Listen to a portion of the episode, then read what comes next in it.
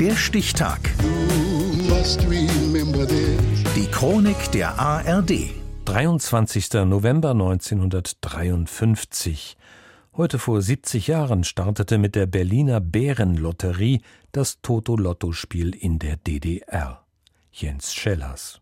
Gut fünf Monate zuvor knallt es im Staate Walter Ulbrichts. Für gleichen Lohn soll mehr gearbeitet werden. Die SED-Regierung hat die Lage völlig unterschätzt. Ostberlin ein Hexenkessel. Nach einer Demonstration der Bauarbeiter vor der Ostzonenregierung in der Leipziger Straße kam es zu Auseinandersetzungen zwischen SED-Funktionären und Arbeitern. Moskau beendet den Aufstand mit Panzern. Rund 120 Menschen sterben, mehrere tausend werden verhaftet. Aber nun ist es ja so in der Deutschen Demokratischen Republik. Die Partei, die Partei, die hat immer Recht und Genossen, es bleiben dabei. Einen Tag nach dem 17. Juni sitzt sie wieder voll im Sattel, die Partei, und schwingt euphorisch die Peitsche. Sie stärkt den Überwachungsstaat und installiert sogenannte Betriebskampfgruppen. Allerdings ist der SED auch klar, dass der innere Frieden so ganz ohne Zuckerbrot instabil bleiben wird. Im Oktober legt sie eine Liste mit Wohlfühlideen vor. Darin heißt es, dem Magistrat von Groß-Berlin wird empfohlen, eine volkstümliche Lotterie mit wöchentlicher Gewinnausschüttung zu schaffen. Sie könnte Bärenlotterie heißen. Sechs Wochen später können in Ostberlin die ersten Glückskreuzchen gesetzt werden, knapp ein Jahr eher als beim Klassenfeind im Westen. Aber Moment mal, wie war das nochmal im Sozialismus? Heinz Fortmann vom Deutschen Institut für Wirtschaftsforschung. Einkommen, die nicht auf Arbeitsleistungen beruhen, sind eigentlich systemfremd. So aus Leninschem Geist wächst von Stalin gespeist. Die Partei, die Partei, die Partei.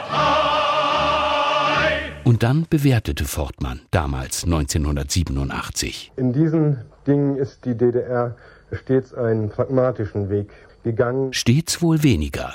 Noch zwei Jahre bevor die Berliner Bärenlotterie an den Start geht, heißt es vom Amt für Information der DDR, als es um ein weiteres Glücksspiel, die Einführung eines Fußballtotos geht. Die Regierung der DDR tritt für die Schaffung und Förderung eines gesunden Volkssports ein. Ein Fußball-Toto würde der Entwicklung unserer demokratischen Sportbewegung hemmend im Wege stehen, weil diese Wetten demoralisierende Wirkung sowohl bei den Sportlern als auch bei den Zuschauern haben. Naja, immerhin kommen da jede Woche über 10 Millionen Mark Gewinne raus. Und wenn ich viermal tippe, habe ich auch viermal größere Gewinnchancen. Eine DDR-Lotto-Werbung aus den 1960er Jahren.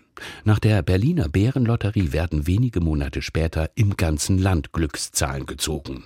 Fünf aus 45, fünf aus 90, sechs aus 49 und dann noch fünf aus 35.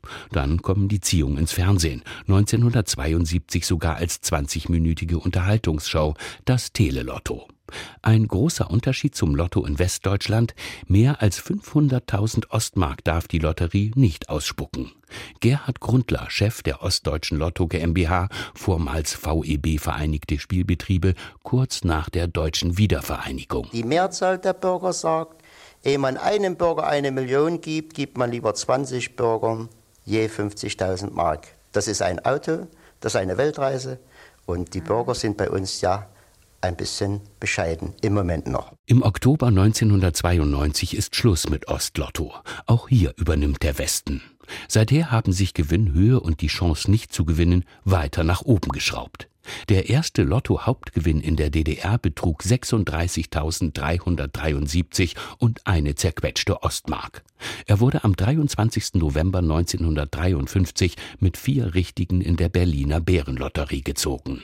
Heute vor 70 Jahren. Der Stichtag. Die Chronik von ARD und Deutschlandfunk Kultur. Produziert von Radio Bremen.